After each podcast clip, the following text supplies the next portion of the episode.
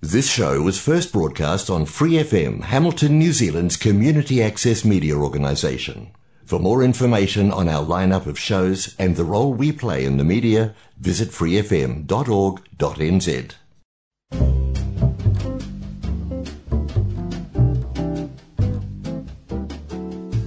Kia ora, Brasil! O programa de rádio comunitária em Hamilton, na Nova Zelândia, para brasileiros ao redor do mundo. Que hora New Zealand, que hora Brasil, que hora mundo. Quem casa, quer casa, já dizia o velho ditado popular. Mas e quem imigra, também quer casa? Eu acho que sim, né? Quando a gente muda para um novo país, a gente quer ter essa opção, essa possibilidade de poder fixar, criar raízes, muitas das vezes, principalmente quando a gente chega com a nossa família. Mas será que aqui na Nova Zelândia você pode sair comprando um imóvel a qualquer instante? Hum, temos algumas regras que se aplicam aí e a minha convidada de hoje vai poder explicar um pouquinho mais como é que funciona a regra desse jogo. Mas ela também tem tanta coisa para contar, gente, que olha, eu fiquei passada, chocada quando eu soube um pouquinho dessa história da guerreira que a gente vai convidar hoje para entrar na nossa casa e compartilhar a história de vida dela. Então, por favor, agora sim a gente vai trazer a nossa convidada.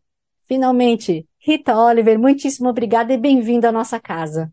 Ah, muito obrigada, Maia, pelo convite. Estou muito feliz de poder estar aqui conversar com você nessa noite de sexta-feira à noite. Exato, né? Dia cansativo já, né? A gente fala Friday, todo mundo feliz, mas aí você tem que continuar trabalhando, falando comigo, viu? Muito obrigada mesmo. Um prazer, um prazer, Maia. Rita, você veio lá de Jundiaí, certo? Mas já saiu faz muito tempo do Brasil, né? Você tem uma memória boa, né, Jundiaí? Você lembrou? É, eu saí de lá, Maia, com 17 anos, acredito. Caramba! E você chegou a fazer faculdade ou não? Saiu depois do colegial já foi embora? Eu fazia magistério, minha mãe morreu quando eu tinha 15 anos.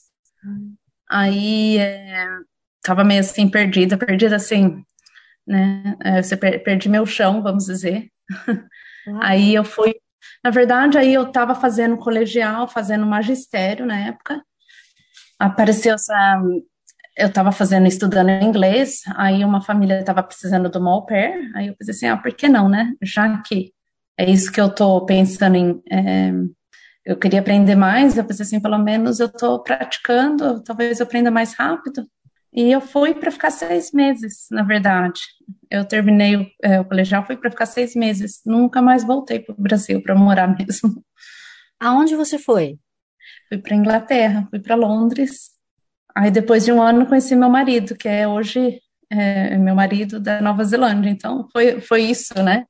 Um, um dos motivos, não só esse, né? Mas fui ficando, fui tendo umas é, tendo oportunidades e fui e no final seis meses viraram oito anos de Inglaterra.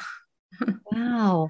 Mas espera aí, o seu pai também já partiu ou ele aceitou de boa? Não, meu pai, ele a princípio ele sabia que talvez ele concordou que talvez era uma oportunidade, então ele assinou, é, porque eu era de menor, e eu fui com essa família, morei no convento seis meses na Inglaterra. Aí meu pai, só, esse foi um dos motivos que ele falou assim: não, tudo bem. Na verdade, um convento é uma acomodação para mulheres, era um convento, eles tinham essa, essa parte do convento que era acomodação.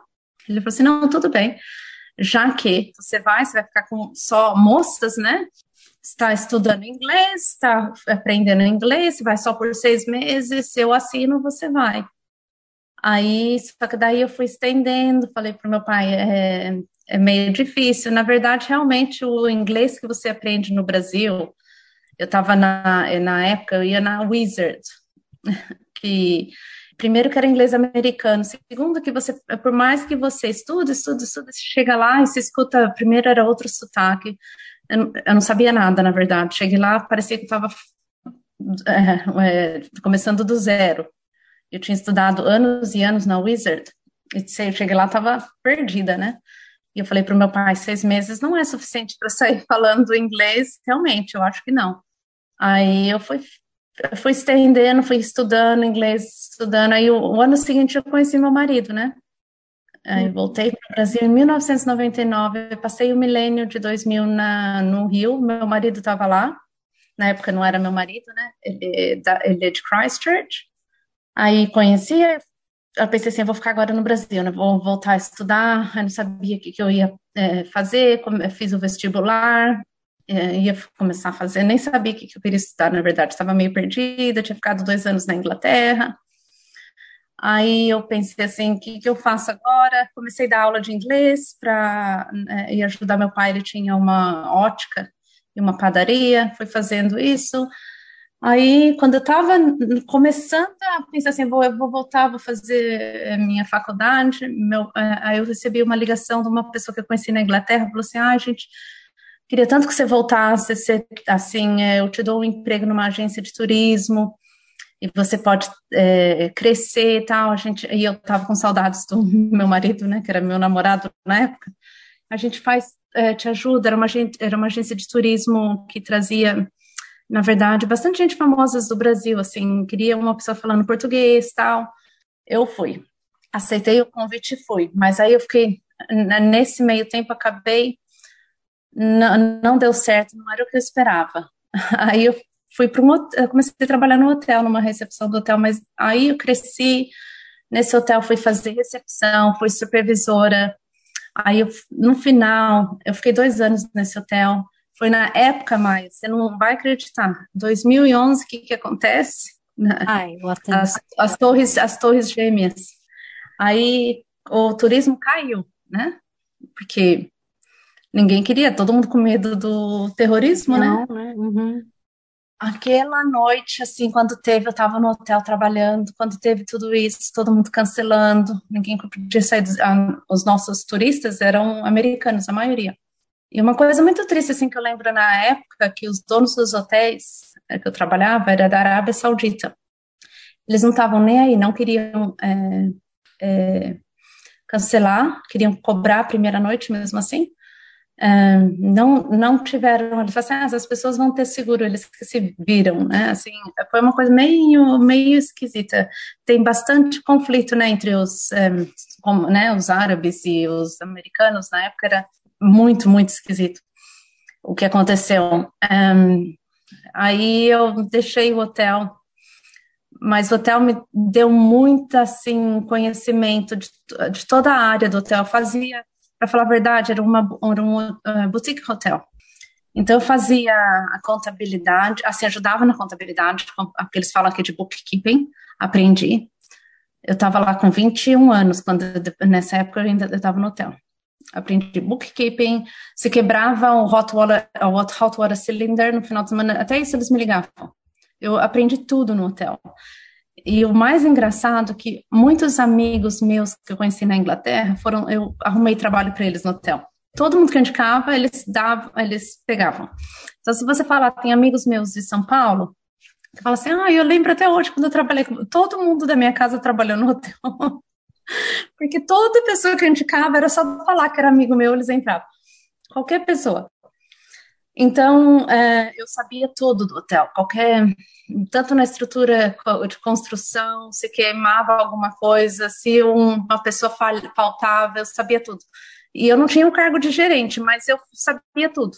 Aí, quando a gerente saiu, eles falaram assim para mim: você quer gerenciar?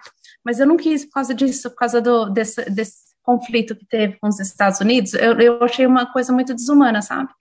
E eu aí você chutou o pau aí, da barraca.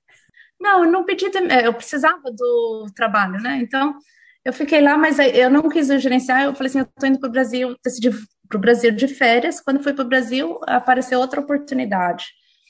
Me ligaram de novo, a, a, uma, a moça que saiu para gerente do hotel, ela falou assim para mim, Rita, ela, ela ficou amiga minha, ela falou assim, Rita, eu abri uma empresa é, que faz marketing para vários hotéis. E ela falou assim, é, é, chamava Hotel Solutions Direct. Era tipo fazer um outsourcing para aqueles boutique hotéis que não tinha todos são hotéis quatro estrelas, mas eles não têm vários departamentos, porque eles são hotéis menores, né? Então, ela falou assim, a gente pode fazer toda, pegar toda a reserva deles, fazer todo online advertising, a gente coloca eles na melhor posição possível online e a gente faz o que eles chamam de yield management. Naquela época, não sei se você lembra da EasyJet. Hum, ok. É, era uma empresa, aérea? EasyJet é uma empresa de airline, é, e eles faziam, naquela época, saiu o, o, low cost, que eles chamam de low cost airline, que na época eles, eles lançavam é, passagens de um, é, a gente, uma libra, só para vender algumas passagens para as pessoas pegarem, tipo, vendia duas, três, quatro passagens, sei lá.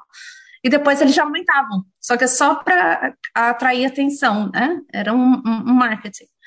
E aí, aí eles vendiam, vamos dizer, mais 10 passagens a 50 libras. Aí vendia, aí conforme eles foram, então era aquele negócio de o que você trabalhava com pricing strategy. Tentava pegar, e, e ela era low cost, então se você é, quisesse colocar sua. Eles que criaram low cost airline. Se quisesse pagar sua mala, naquela época era a primeira que eu conhecia, a primeira airline que fazia isso. Pagasse a sua, a sua mala extra, você pagava. Se você quisesse comer, você pagava. Então tudo era extra, né? Então você pagava. Eu mesmo fui para Ven Veneza, Veneza por um, uma libra. Eu só, na verdade, a minha taxa de embarque era mais caro, que acho que era 25 libras, do que a o valor da passagem. Mas era o mesmo sistema que a gente estava tentando fazer com os hotéis. Ah. Por isso que eu mencionei isso, que a gente fazia pricing strategy. Então, eu olhava assim, olhava a, as reservas deles falava assim, ah, quinta-feira não tem nenhum evento acontecendo, o hotel está morto. Vamos pelo menos atrair gente para o hotel, que tendo gente no hotel, você vai comer, usar os serviços do, do hotel, vai pegar room service, vai, vai ter movimento. Então, vamos pelo menos atrair gente. Então, vamos lançar uma promoção de 10, 10 é, apartamentos por 50 libras. Então, isso que eu fazia, era olhar, a gente fazia o forecast, olhava aquela planilha, e eu falava assim, esse, é, esse mês, essa semana vai ser assim, mas era, era todo dia eu olhava a planilha, o que ia acontecer na próxima semana, sabia que, os eventos que aconteciam na Inglaterra, cada bairro tinha um evento específico, porque em Londres é igual São Paulo, cada bairro tem as suas conferências, tem uma coisa específica acontecendo, então você tinha que estar ciente. Então eu comecei a fazer isso para vários hotéis, mas aí fui fazer para Inglaterra, Tunísia, então, foi esse o trabalho que eu fui fazer. Tunísia, Ilha de Chipre, França. Aí eu fazia para um monte de hotéis, é, adorava, porque era uma responsabilidade imensa, e eu era estava em controle daquela de fazer dinheiro para o hotel, né? A gente chamava Revenue Manager. Era isso que eu, eu era. A princípio eu era Yield and Operations Manager. Fui para esse trabalho, trabalhar lá, fiquei lá alguns anos e viajava.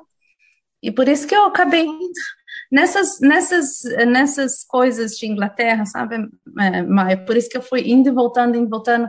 Foram oportunidades que foram ap aparecendo que me puxaram de volta, sabe? E por, pelo fato de que o meu namorado estava lá, e eu tinha um trabalho bom. É, o engraçado, assim, que eu não.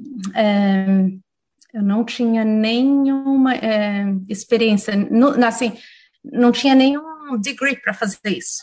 Mas na Inglaterra é assim, conforme eu fui trabalhando em hotéis, as pessoas foram me conhecendo, porque você trabalha em hotéis, todo mundo conhece todo mundo. É uma área lá que se você trabalha num bairro, todo mundo te conhece. Você conversa com um hoteleiro aqui, um hoteleiro ali, sabia que eu, o hotel onde eu trabalhava estava sempre lotado, porque eu trabalhava bem com marketing.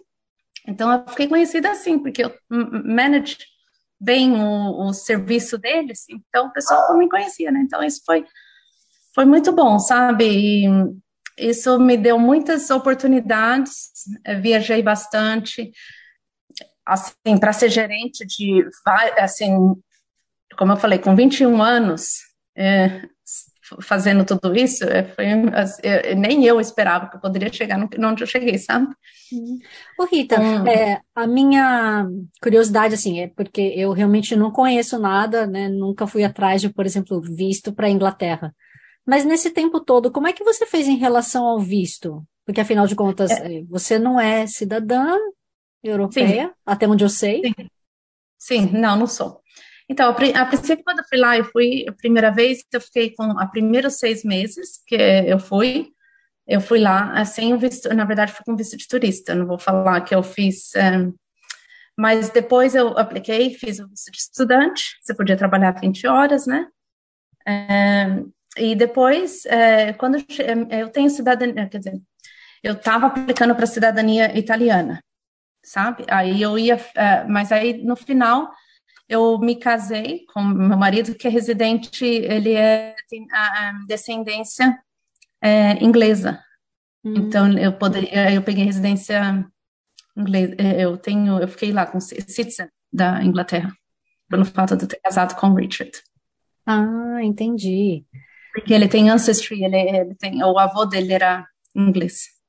Então você tem brasileiro, britânico e neozelandês. Quer dizer, eu, eu tinha, na verdade, desculpa, eu, eu vou rephrase, eu tinha residência, mas não tinha citizen, tinha residência. Ah, tá. Ah, tá. E eu tinha que ficar lá pelo, eu tinha que ficar lá, é, eu tinha que aplicar para cidadania, é, para falar a verdade, até hoje eu tenho residência aqui, não tenho cidadania neozelandesa, é, e eu fiz a mesma coisa lá. Não, não foi por nenhum motivo, vai deixando, né? Porque se você. Meu marido reclama até hoje que eu não tenho cidadania, não tenho passaporte neozelandês, mesma coisa lá. Aí um dia ele falou assim para mim: agora nós vamos para Nova Zelândia. Aí eu falei assim: ah, tá, mas aí eu queria pegar o passaporte inglês antes, não dá tempo. Ele arrumou um trabalho aqui, eu tive que mudar, fiquei sem, sem pegar o passaporte. Hum. Eu, eu, eu fiquei residência permanente. Eu não sei se eu poderia voltar, eu não sei como é que é para falar a verdade. Eu tinha residência permanente. Ah, poxa vida. Será que lá também não tem o Work Holiday Visa? Você poderia ter ido na ocasião. Tinha, pra, tinha, tinha para os kiwis, antigamente, dois anos. Uhum. Para quem era kiwi, mas até isso, na época, estava tudo mudando depois que alguns países entraram para a comunidade europeia, por exemplo, como a Polônia, a Lituânia, todos esses países do leste europeu quando eles entraram, a, Inglaterra começou a vir muita gente. Então, eles assim, não posso, não aguento, não, não tem mais condição. Então, daí eles mudaram todas essas regras. E aí eu acho que o, é, quem era é, australiano, neozelandês, só podia ficar lá um ano com working holiday. E quando a gente chegou, eram dois anos. Mas no caso do meu marido, porque ele tem descendência inglesa, era diferente. Também não sei se mudou agora, né? Mas isso era antes, como era assim, né? Hum, entendi. É, eu acho que as pessoas me falaram que ainda estão indo, porque tem gente que, brasileiro, teve uma brasileira que eu entrevistei, ela pegou a cidadania aqui e aí ela foi lá para Inglaterra. Ah, é? É, para ficar nesse esquema de dois anos. Ah, E até agora não voltou. então, eu não sei, pode ser que tenha mudado. Na hum. época, assim, antes de eu me casar, eu tinha, ah, inclusive um dos hotéis que eu trabalhei, eles queriam fazer o sponsorship para eu ficar definitivo, sabe? Eles investigaram tudo, mas era muito difícil para brasileiro. Ai, que coisa. Eles estavam dispostos a fazer qualquer coisa, conversaram com advogado, tudo, mas era muito difícil. Não era, é, eu acho que aqui na Nova Zelândia a oportunidade para brasileiro é, tem exceções, né? Mas é, eu acho que é ainda mais fácil do que na Inglaterra. Hum. E como é que você conheceu seu marido? Porque se você estava num convento e você estava estudando inglês, é, já estava trabalhando como au pair. Ah, boa pergunta. Ai, gostei dessa pergunta. Não, é verdade. Engraçado, vamos começar a Copa, né? Eu tô falando da Copa porque quando eu tava no convento, era na Copa de 1998. Hum, ok. É, quando fui para morar na Inglaterra, janeiro de 1998. Aí teve a Copa.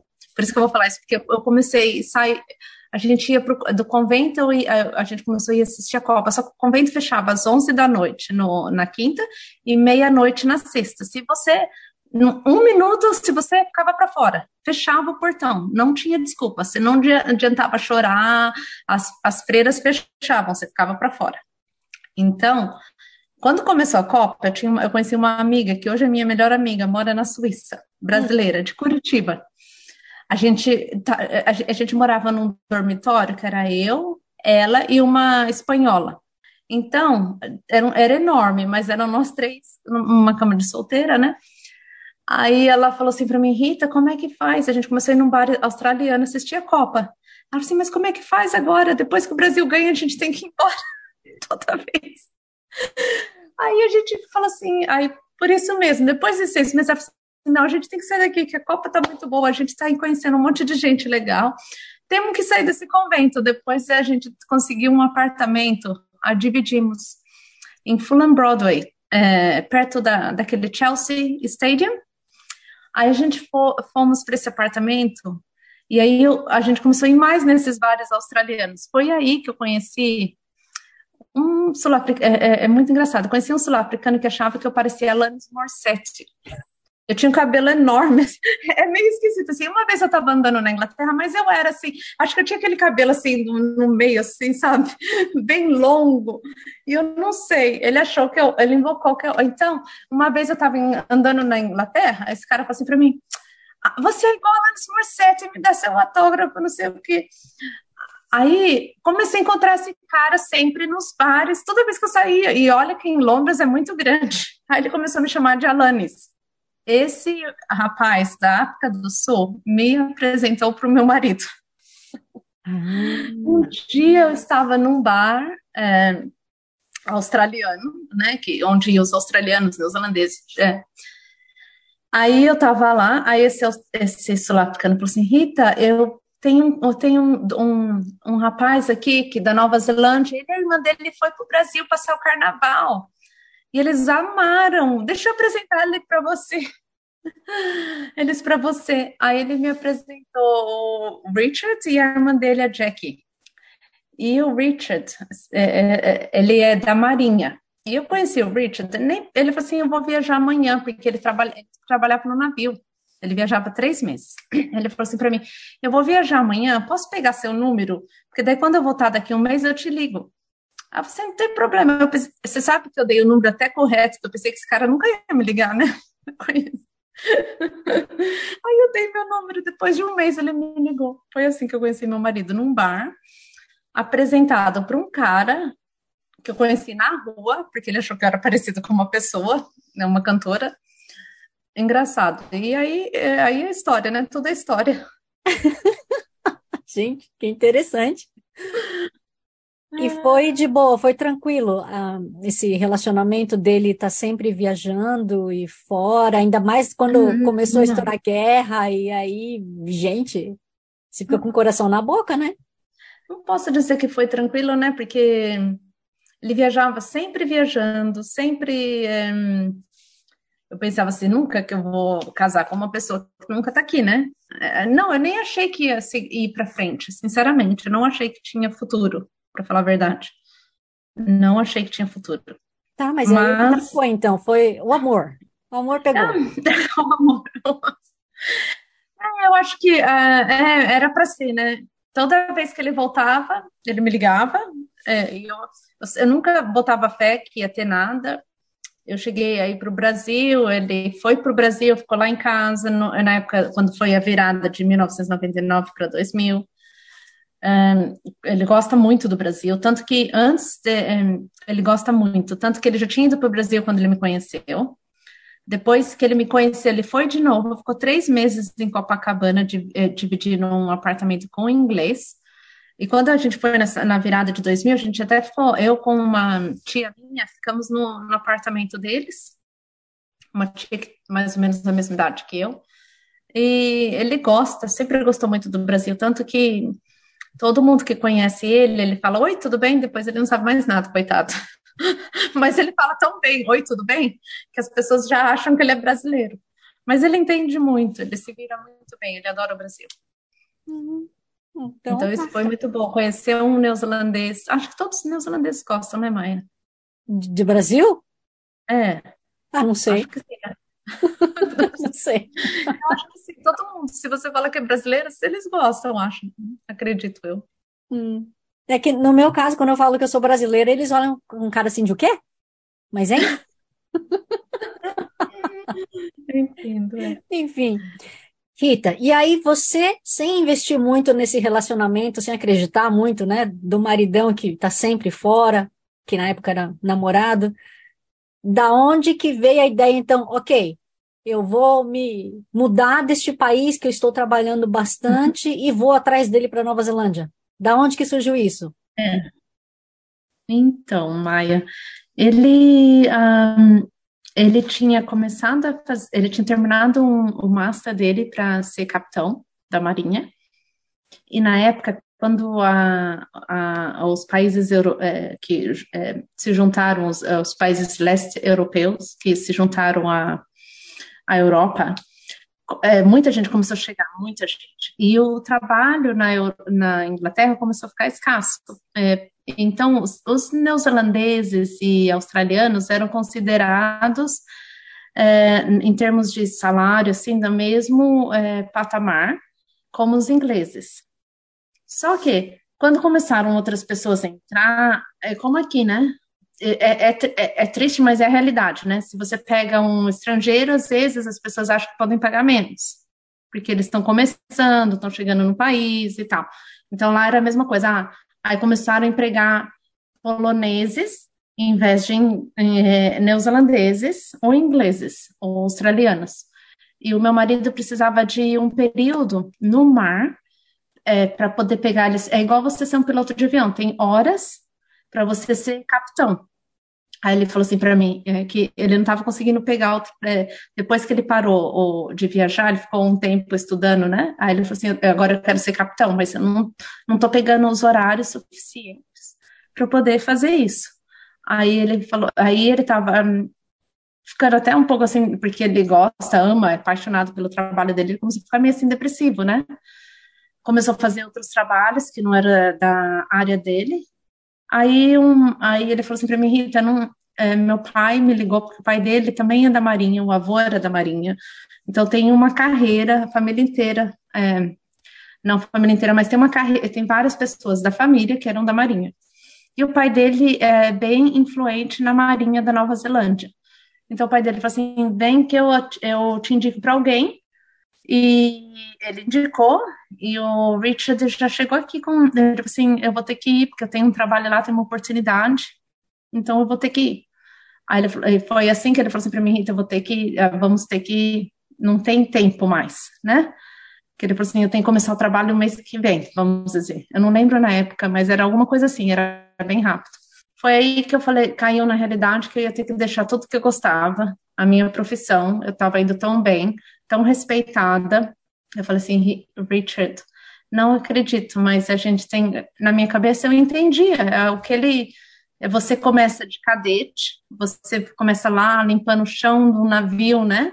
Você começa bem, são anos e anos, é uma carreira assim que é bem demorada assim para você progredir, né? É, são horas, tudo isso, tudo para toda qualquer é, cargo que você, são horas de trabalho, né? De mar, vamos dizer. Aí ele falou assim para mim, vou ter que ir. Eu entendi essa situação. Falei para ele, bom, então tá, então nós vamos, né?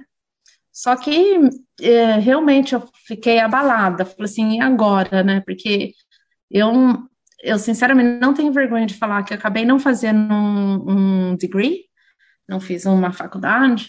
Falei assim, o que, que eu vou fazer aqui? Eu sou tão respeitada. Tô, eu tinha gente, headhunters, me ligando para me contratar. Aí eu fa falei para o meu trabalho, falei assim, eu, eu falei assim, vou, eu vou ter que ir para Nova Zelândia. Mas antes disso eu quero ir para o Brasil. Aí ele era, na época, eu lembro até hoje, era em julho. Aí eles falaram assim para mim, então tá, Rita, você vai para o Brasil, a gente continua te pagando normalmente, fica lá o tempo que você quiser, e você contrata alguém para o seu cargo enquanto você está lá. A gente se faz entrevista, é, e a gente continua te pagando normal. Você entra quando você quer, o horário que você puder fazer. Aí eu fui assim, né? Ah, o, o, meu marido foi me visitar no Brasil, eu acabei ficando lá seis meses no Brasil, engravidei. Aí quando eu tava lá, aí eu, eu, eu contratei é, uma pessoa para pegar meu cargo quando eu estava no Brasil é, fiz a entrevista pela internet, liguei para várias agências é, é, é que contratavam é, recruitment agencies e todos eles falaram assim para mim, nossa, é, preciso, é, tão difícil de achar alguém para pegar o seu cargo e tal. Naquela época, é porque era uma coisa meio nova, assim, esse, essa dinâmica da internet, como hoje em dia não é, mas naquela, parece que não, não faz tanto tempo assim. Mas eu lembro que quando eu conheci meu marido, eu escrevia cartas. Eu não, é, a gente escrevia cartas e eu mandava para o porto da, de destino dele. Mas às vezes ele já tinha saído do porto de destino até a carta chegar, às vezes não chegava. E era assim, para ele me ligar do, do, do, navio era praticamente impossível, porque era tão caro. E eu lembro até hoje que quando eu comprei aquele Motorola de celular pesado, eu pensava assim, nossa, eu sou a pessoa mais rica do mundo, porque aquele Motorola na, terra, e roubaram. Tijolo com antena que você puxava é, assim, né? Sim, e chegaram a roubar esse meu tijolo. Fiquei tão chateada. Mas isso que eu tô falando, esse negócio de internet, de poder fazer esses preços na internet, não era uma coisa que muita gente podia fazer na época. Esse negócio de marketing online era novo. E eu peguei isso por causa de outra pessoa que me ensinou, né? Mas era muito recente. Hum. Aí, quando eu contratei, cheguei a contratar essa pessoa é, para trabalhar, na, pegar o cargo, né? é, essa pessoa começou. É, aí, quando essa pessoa era para começar, eles falaram assim: agora a gente quer que você volta para a Inglaterra para poder passar para essa pessoa. Só que eu estava grávida, né? E eu falei para eles: eu estou grávida. Eu não, é, e o meu é, ginecologista falou assim para mim: é melhor você não sair é, três meses, melhor você ficar no Brasil do que pegar um voo tão longo. A gente recomenda a primeira gravidez tal com todos os cuidados. Aí eu esperei a, a, a, entrar no, depois das duas, 12 semanas. Aí eu fui para Inglaterra, fiquei lá um mês, que era dezembro, e vim para. Aí eu entreguei tudo com meu coração partido. Eu amava a Inglaterra, nunca. Inglaterra sempre foi a segundo, segunda casa para mim. Eu amava. Muitos brasileiros não gostam, eu amava, sempre me senti em casa. Então, saí com o coração partido. Nunca imaginei que ia morar na Nova Zelândia, nunca. Aí, eu, aí a gente, eu, eu viajei sozinho, meu marido já estava aqui. Ah, os pais são de Christchurch. Aí a gente, nós vi, eu vim primeiro, eu vim, né, ele já estava aqui. Aí quando chegamos em Christchurch foi outra decisão, né? Porque ele falou assim, ele podia morar em qualquer lugar, que ele no navio, se, ele, se ele parava em Christchurch, o navio parava em Christchurch, eles mandavam a passagem dele se ele estivesse em Dunedin ou Wellington, qualquer lugar. Aí ele falou assim: para onde a gente vai então? Eu falei assim para ele: bom, já que eu tive que vir para cá, eu falei para ele: depois de morar na Inglaterra, que eu amava, eu quero ir numa. Primeiro, eu quero ir numa cidade grande, né? Porque eu, eu sou de Jundiaí, não sou de São Paulo, mas eu gosto da conveniência de Jundiaí. 40 minutos eu estava em, em, São, é, em São Paulo. Mesma coisa, eu falei para ele, eu quero ir para uma cidade grande, e eu gostaria muito de poder, já que eu nunca morei em praia, né, Jundiaí não tem praia, sim, gostaria muito de estar perto da praia. Foi aí que ele falou assim, então tá, então nós vamos para Auckland.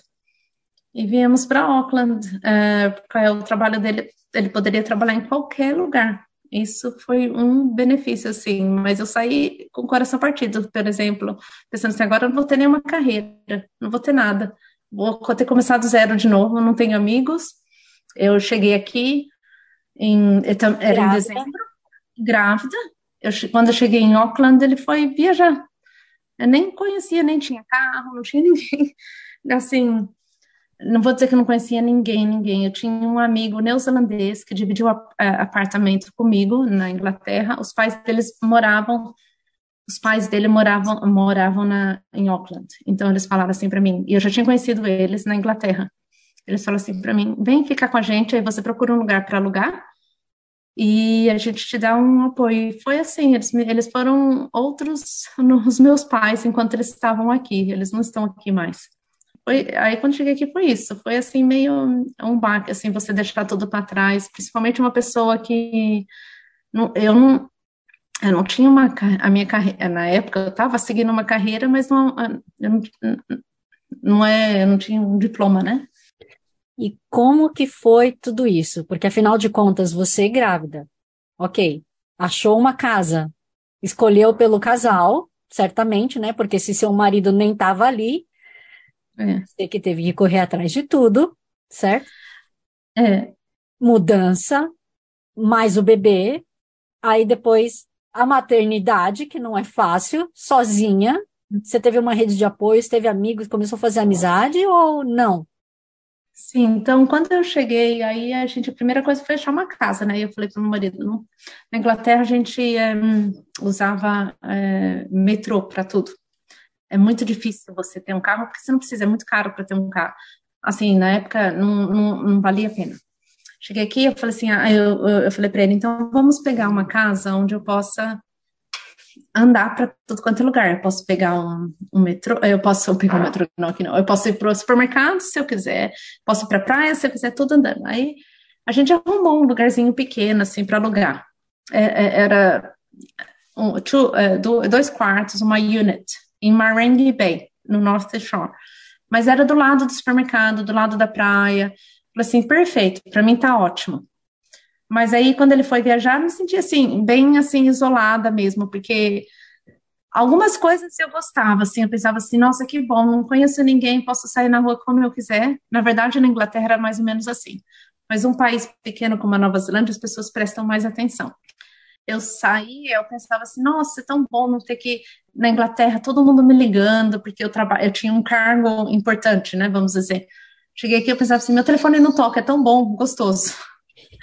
Então, a princípio, essa sensação também foi boa. Tipo, eu pensei assim, nossa, posso respirar, meu telefone não toca a cada cinco minutos, posso respirar.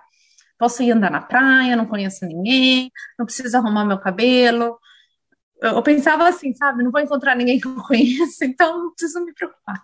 Isso foi uma coisa, mas logo, logo comecei a ficar é, entediado.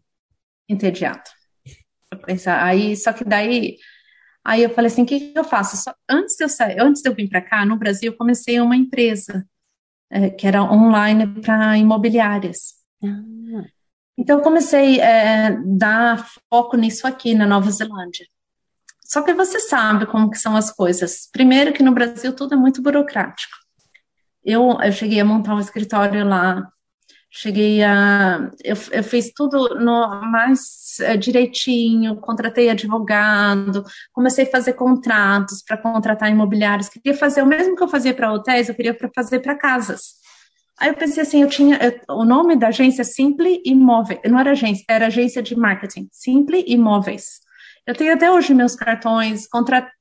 eu fiz tudo direitinho, mas levei um calote de uma pessoa sinceramente, uma pessoa que começou a fazer o, o site, tudo estava maravilhoso. Eu comecei a pagar tudo, mas é muito difícil. Eu acordava às 5 da manhã daqui grávida, contratei imobiliária, ninguém pagou nada, né? Mas já tinha gente interessada no projeto que eu tinha, imobiliários, que eu pensava assim, no Brasil, na época, as pessoas não investiam, hoje é melhor, mas as pessoas não investiam em é, fotografia profissional, os corretores faziam fotografia com seu telefone, com a câmerazinha, né?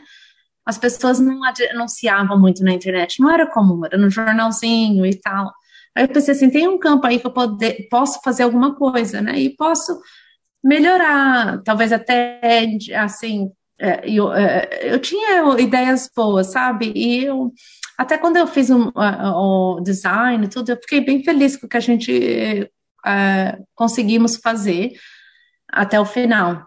Mas é, tudo é, é, não deu certo, primeiro por causa da, da distância, né? Não tem como. Eu, eu fui muito é, inocente nesse sentido, sabe? De achar que eu poderia fazer daqui, por ser online. Não dá. Inocente também de achar que no Brasil as coisas são muito devagar, a burocracia e tudo mais, e você tem que estar em cima das pessoas, e tem que estar focando e tem que falar. Aqui não dava, 5 horas da manhã tentando fazer alguma coisa assim, então a ideia era boa, mas não foi para frente. Então eu, eu digo assim, eu investi, eu perdi dinheiro, mas poderia ter perdido muito. Vamos dizer que eu perdi acho uns 15 mil, 20 mil de investimento mas eu, eu penso assim, hoje eu, essa é a minha mentalidade. Você cai, você levanta. Você tem uma. Eu, eu tinha, era, era uma oportunidade que eu achava que. E não deu certo. Então a gente tem que move on. Não e você é nova, né? Então a gente aprende, né? Nova, mas sem é, um, que nem eu falei, sempre, sempre isso vinha na minha cabeça. Eu saí do Brasil muito cedo, não fiz um diploma. Hum. Não tive um diploma. É, então isso sempre me deixou assim, mas não me não, não me impediu de, de ir atrás, sabe? Uhum. É. A maternidade foi tranquila para você? É, é, vamos dizer assim que a gravidez foi tranquila até o final, né? Claro. No princípio foi tranquilo. É, a primeira mãe de primeira viagem, não sei dizer, se você não tem família nenhuma ao seu lado, tudo é muito novo, amamentação, assim, é, ficar sozinha também, como minha criança, meu marido veio, ficou seis semanas, foi embora, né? Totalmente sozinha, porque você ter achar uma noite, Maia, eu lembro até hoje, que, é, olha só, para você ter uma ideia, assim, de como que as coisas são. Uma noite eu estava, eu sozinha, cansada, mãe de primeira viagem, sem família, eu estava é, medicando, é, é, meu menino estava é, chorando, não parava, não parava, não parava de chorar, e eu sabia que tinha alguma coisa errada. Era uma gripinha, sei lá, mas você fica pensando, ah, o que está acontecendo? Você não sabe o que fazer, né? Você não sabe, a criança não fala, a bebê não fala, né? Você, você, eu passei o tempo todo me preparando para o nascimento, né? Como mãe faz. Chega na hora do nascimento, a criança sai, aí você não lembra, você, você só preparou para aquela, para o parto, na verdade, né? Aí, aí eu desesperada com esse menino, não sabia o que fazer, dei, aí dei remédio, é, é, só que ele engasgou, era um, é, eu não lembro, eles tinham acho que uns dois, três meses, não lembro agora, bem no, é, ou umas semanas, nem lembro, mas eu sei que ele engasgou e começou a engasgar, mudou a cor, eu fiquei desesperada, eu comecei, aí eu liguei para essa família que primeiro me, é, que eu fiquei na casa deles, chorando, eu falei assim, acho que eu tô, acho que eu matei meu menino, Fiquei chorando. Me ajuda, era meia-noite, uma hora da manhã. Eu liguei para eles. Eu falei, não sei o que fazer, tô sozinha aqui, não sei o que fazer.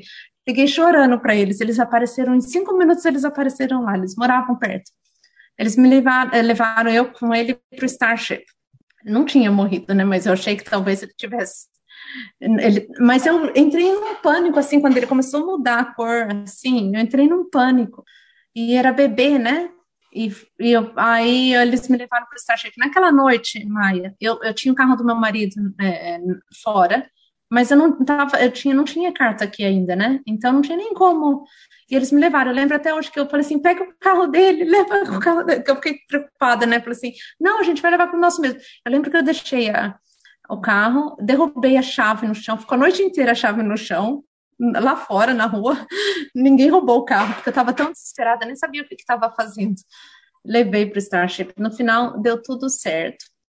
É, mas eu, é por isso que eu tô falando, assim, é, é, foi difícil começar sem ninguém, assim, sem é, suporte, não conseguia amamentar tal, mas eu, na verdade a gente fala assim, sem suporte, mas eu tinha, é, poderia ter sido pior, tinha, essa família, eles eram anjos, assim, para mim, sabe?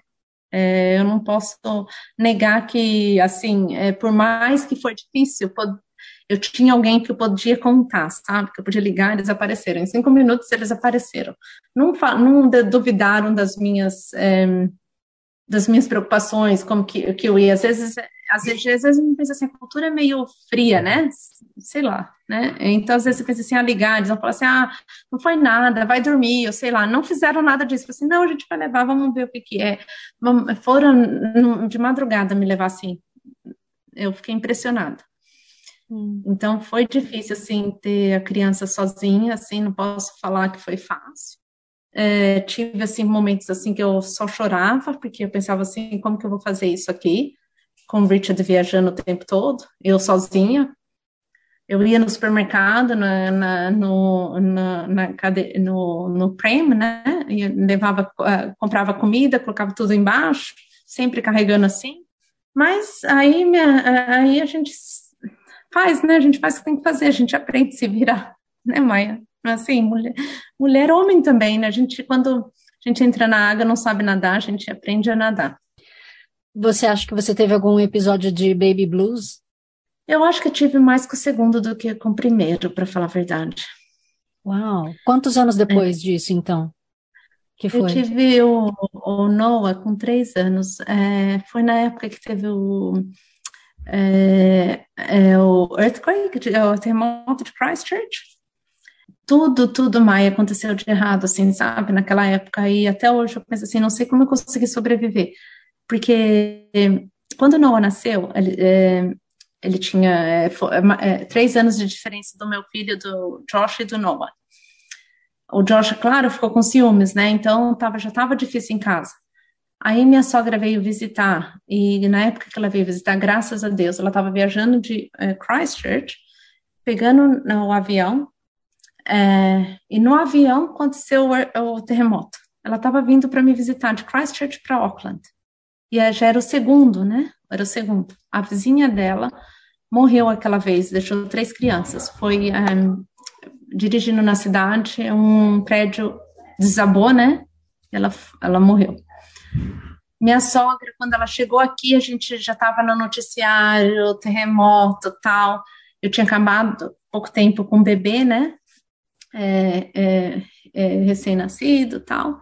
Aí ela ficou com a gente, é, coitada, não tinha mais onde morar. A, a, casa dela, porque a casa dela era três é, blocos, eles falam triple brick, que é o pior para terremoto. Por isso que muitas casas são construídas com weatherboard, porque o weatherboard, né, a, a madeira ela move, né? E o, o, o bloco ele trinca.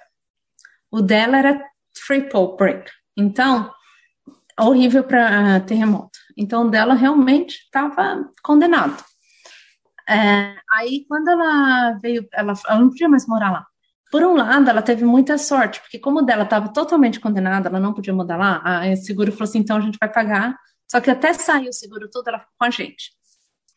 Com o estresse da minha sogra, a gente morava num lugar de três dormitórios, bebê novo, era inverno, é, sabe? É, era uma casa grande, com estresse, minha sogra também já estava estressada. Uma noite, é, quando eu estava dando banho no meu menino mais, o bebê, né? Aquele frio, tentando dar banho no, no quarto, assim, com um aquecedor, estava frio, eu tinha é, aquecedor, mas não aquecia inteira. Preocupada, porque ele nasceu no dia 30 de abril. Preocupada, todo, a minha sogra e o meu menino que estava aprontando mais velho, tinha três anos, estava com ciúmes, começou a dar trabalho e ela querendo tirar ele do quarto rápido, ela fechou a porta no dedo dele. Ai. Aí, aí amputou, assim, é, amputou o dedo dele. O meu, um, o meu bebê tinha seis semanas quando isso aconteceu e o outro tinha três. Quando abriu a porta, assim, o dedo dele estava na porta. Eu juro. Eu juro. Quando eu vi isso, eu não, eu, eu não sei, eu comecei, ficar, eu comecei a querer desmaiar, assim. Aí a gente, aí ela, ela, era, ela é enfermeira, a, a qualificação dela é enfermeira. Ela colocou esse pedacinho da porta numa, é, numa coisa de gelo. Colocou numa coisa de, numa sacolinha de gelo. Hum. Aí, não, você não vai acreditar. É, parece que melhor. Você, a gente, aí assim, aí marido, é, a gente foi rápido para Smails em Takapuna, Smails Farm, na clínica. Eles, eles mandaram para a gente o Middlemore Hospital, porque é onde eles fazem, é, na verdade, eles chamam de plastic surgery. É, acho que é, é, que é tão pequeno, eles falaram assim, ele tem que fazer hoje à noite essa cirurgia, porque o, o dedinho pode, é, por causa dos nervos, pode é, afetar a mão inteira, por causa dos nervos, são todos conectados. Só que todo lugar que a gente ia, eles abriam, colocavam, abriam, e esse dedinho. Gente, é, e a, a, a unha dele inteira saiu. Ele tinha três aninhos, e eu com um bebê de seis semanas. Eu cheguei no Middlemore Hospital, a, a enfermeira falava assim: mãe, você vai para casa, mãe, porque você tem que ir para casa, você tem um bebê, você está amamentando, eu falei assim, não, meu marido estava comigo, né? Eu falei assim, não, não vou deixar meu filho aqui. Não, mãe, você vai para casa, você vai para casa. Eu falei assim, não, eu não, meu é primeira, eu não vou deixar meu filho aqui, não tenho condição, eu não vou para casa, eu vou ficar aqui com, meu, com o meu bebê, eu vou ficar aqui. Só que você não acredita, essa noite, acho que o cansaço, o estresse, aí foi eu e o meu marido, foi minha sogra que fez isso, né? Ah, foi um acidente, mas Maia, eu queria matar ela. Lógico. Porque ela. Porque eu juro, eu sei que foi um acidente, mas coitada. Mas ela perdeu a, ela perdeu a paciência com ele, então ela queria que ele saísse de logo. Eu sei que foi um acidente, mas naquela noite eu queria matar. Eu tava tanta raiva dela que ela perdeu a paciência do, dele de três anos e queria empurrar ele para fora. E ele lá fora com a mãozinha emperrada no, a porta que eu fiquei com tanta raiva dela. Não foi culpa dela, mas aquela noite eu tava assim, sabe, com raiva. Aí a gente sempre tenta achar um culpado, né?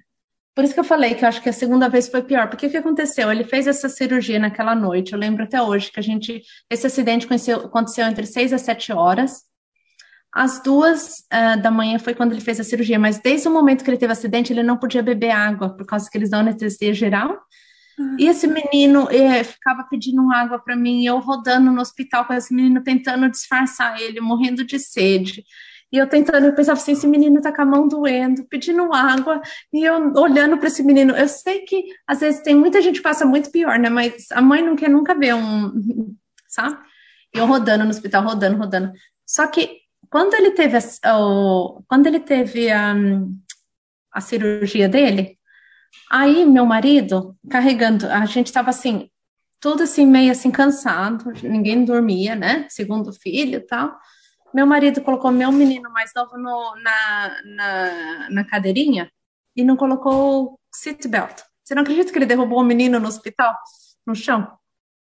Ai, meu Deus. Seis semanas. Seis semanas, mãe. Ai, meu Deus. Por isso que eu fiquei depressiva. Tudo isso aconteceu com a minha so... ele, quando ele, a gente andando no corredor para ir buscar meu menino que tinha acabado de sair da cirurgia, meu marido foi segurar a capsule, que eles chamam, né? E o meu menino é, é, tava, escorregou, caiu e começou a sangrar aqui o nariz dele. Aí eu tive que dar a entrada de novo no mesmo hospital, eu tive que descer e dar a entrada. Aí eles chamaram o social service, falando assim, tem alguma coisa errada com esses pais. Me chamaram. Aí a enfermeira, no final, acabou ficando com dó de mim, porque ela estava me mandando embora. Depois ela percebeu que não foi culpa minha, sabe? Mas ela estava. Ela falou assim: mãe, eu tô tão triste por você. Te... Começou a trazer coisa para eu comer. Ficou assim. Eu tive que dar entrada de novo, entrar em outro andar, com outra criança, na mesma noite. Depois. É, foi um acidente fora de acidente. Meu marido depois já quebrou a perna no trabalho. Aí, tive, aí, eu, aí minha sogra foi para Christchurch para resolver os problemas dela, mas eu tinha o meu menino com essa, meu menino era inverno, ele ficou com uma luva assim de box. Ele tinha três anos, não podia colocar blusa, ele ficou traumatizado, ele não queria que nem que encostasse perto dele, não queria que chegasse na mão dele. E naquela época de, de inverno ele não podia colocar uma blusa. Eu não tinha como sair de casa com ele, porque não podia, era tão grande. Eles, eles realmente, foi uma assim. Eles acharam que o dedo ia cair, não ia vingar, sabe? Foram uns meses. A enfermeira foi para casa, me ofereceram assistência. Mais uma vez eu liguei para minha sogra, meu marido quebrou a perna, a gente tinha dois andares. Eu falei, uma vez eu liguei para minha sogra e falei assim, de Christchurch, chorando, eu falei assim, eh, se você não vir, eu não sei o que eu vou fazer, porque eu estava assim já com depressão depois de, do parto e duas crianças assim, né, um bebê. Meu bebê no final, graças a Deus, não tinha nada, só foi um acidente, não aconteceu nada, então ele estava ok. Mas o meu menino com de três anos nessa situação, meu marido com perna quebrada eh, no trabalho, teve um acidente de trabalho, não podia fazer nada, não podia me ajudar. Eu fiquei, assim, foi nessa época, Maia, porque, que eu percebi que tem gente muito, assim, eu, três meses, que eu, que eu, em três meses eu não cozinhei. Tanta gente deixava comida em casa amigos, gente da igreja, que eu conheci pessoas de igreja, deixava comida em casa. Eu não passei sufoco, Maia, não passei, assim, mas eu fiquei depressiva, isso eu não posso falar. Assim, eu só chorava, assim, eu não sabia mais o que fazer. Chorava porque minha sogra estava, ela precisava dela, mas quando eu vinha ela ficava irritada, porque ao mesmo tempo ela também estava irritada, ela tinha os problemas dela com o terremoto eu irritada porque meu marido não podia me ajudar, duas crianças, então eu pensava assim, eu não tenho saída, dava a impressão assim que estava tudo preto, não tinha saída na minha vida, sabe? Então esse foi um momento difícil, mas de novo eu tive pessoas que me ajudaram, eu não posso reclamar, eu não posso reclamar, porque eu fiquei três meses sem precisar, aparecia tanta, é, é, era random, aparecia gente na minha casa entregando comida na minha porta, e, e eu tenho pessoas que até hoje eu penso assim, eu não sei que eu, uh, teria sido de mim se não fosse ele, sabe? Eu falo para eles, eu falo assim, tem um casal de, ele é, ele é kiwi, mas a mulher dele é suíça, mas ele tem descendência suíça. E tem outro casal que eles são sul-africanos da igreja. Eu falo para eles, eu falo assim, eu não sei naquela época que teria sido de mim, sabe? de mim, porque eu só, chega, só enxergava o escuro, não enxergava nada, não enxergava luz, não, não achava que eu ia sair daquele buraco. Não achava. Mas é, eu acho que, a, de novo, eu acho que Deus sabe o que faz. Colocou gente boa na minha vida para que as coisas seguissem, sabe? Nossa, e nessa época, então, lógico, você não conseguia trabalhar, né? Porque se já não conseguia dar conta da vida com os filhos e o marido, mais a sogra, que dirá carreira, então. É. Então, nessa época, eu já tinha, quando o Joshua tinha oito meses, Maio, eu comecei a trabalhar na imobiliária. Foi aqui, foi com oito meses que eu comecei a trabalhar é, na, é, com imóveis aqui. E aí, é, depois disso, eu nunca parei. Eu comecei a trabalhar em 2000, o Joshua nasceu é, em 2007. Eu comecei a trabalhar em janeiro de 2008. Na Barfoot, eu comecei a trabalhar em agosto de 2008. Então, faz tempo já. E na época, assim, eu tive até as pessoas do meu escritório, assim, quem me conhece há muito tempo na época de imóveis, assim, fala assim, nossa, Rita, eu lembro dos seus bebês. Tem gente que me conhece há muitos anos. Na, eu tô na Barfoot, vamos dizer, é, 13, 14 anos, né? 14 anos. É, então as pessoas lembram. Mas eu, assim, toda vez, assim, eu tirava três, eu começava aos poucos, né? Mas eu nunca saí do sistema totalmente, sempre. Eu nunca tirei maternity leave de vários meses também. É, com a terceira, eu tenho uma menina, né, de cinco anos, é, com ela ainda foi pior. Eu lembro que eu assinei uma, um contrato, ela tinha quatro semanas, eu estava de cesárea, pedi para o meu marido me levar para assinar um contrato, porque eu não podia dirigir. Oh, coitada. Então, eu nunca parei, assim, de trabalhar, mas de novo, assim, as pessoas, mesmo do trabalho, assim, sabia que eu, é, então, sempre tive pessoas dispostas, assim, eu não posso reclamar, sempre tive assistência nesse sentido, sabe? E as, as pessoas que eu conheci na minha vida, assim, eu sou grata para sempre. E essas pessoas são amigas minhas para sempre também, são família. Eu tenho pessoas do trabalho que viraram família, sabe? E pessoas, assim, da igreja, amigos. Então, é, família, não tem como. É igual quando a gente mora, né? Precisa, é família. Uhum. Da onde que surgiu a ideia de trabalhar então com imóveis? Foi pelo, foi um revenge assim, do tipo, não deu certo no Brasil, mas vou fazer dar certo aqui? Ah, Rita, mas antes de você responder essa pergunta, desculpa, eu vou ter que te interromper, porque infelizmente o nosso programa da rádio só tem 58 minutos.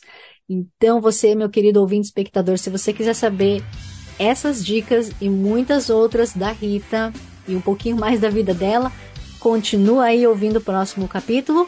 E se você quiser também, inclusive, entrar em contato comigo, contar sua experiência de vida, vá lá no Kiora Brasil, Brasil com Z, seja pelo Facebook ou pelo Instagram, que eu vou adorar dar a voz à comunidade brasileira e à gringa, aonde quer que ela esteja no mundo. E como sempre, eu não posso deixar de agradecer a Free FM, Vox Brasil e todas as rádios afiliadas que estão retransmitindo Quero Brasil, assim como Kevin MacLeod pela trilha sonora de Quero Brasil Bossa Antiga. A todos vocês, meus ouvintes e queridos espectadores, um grande abraço. Que a carra e te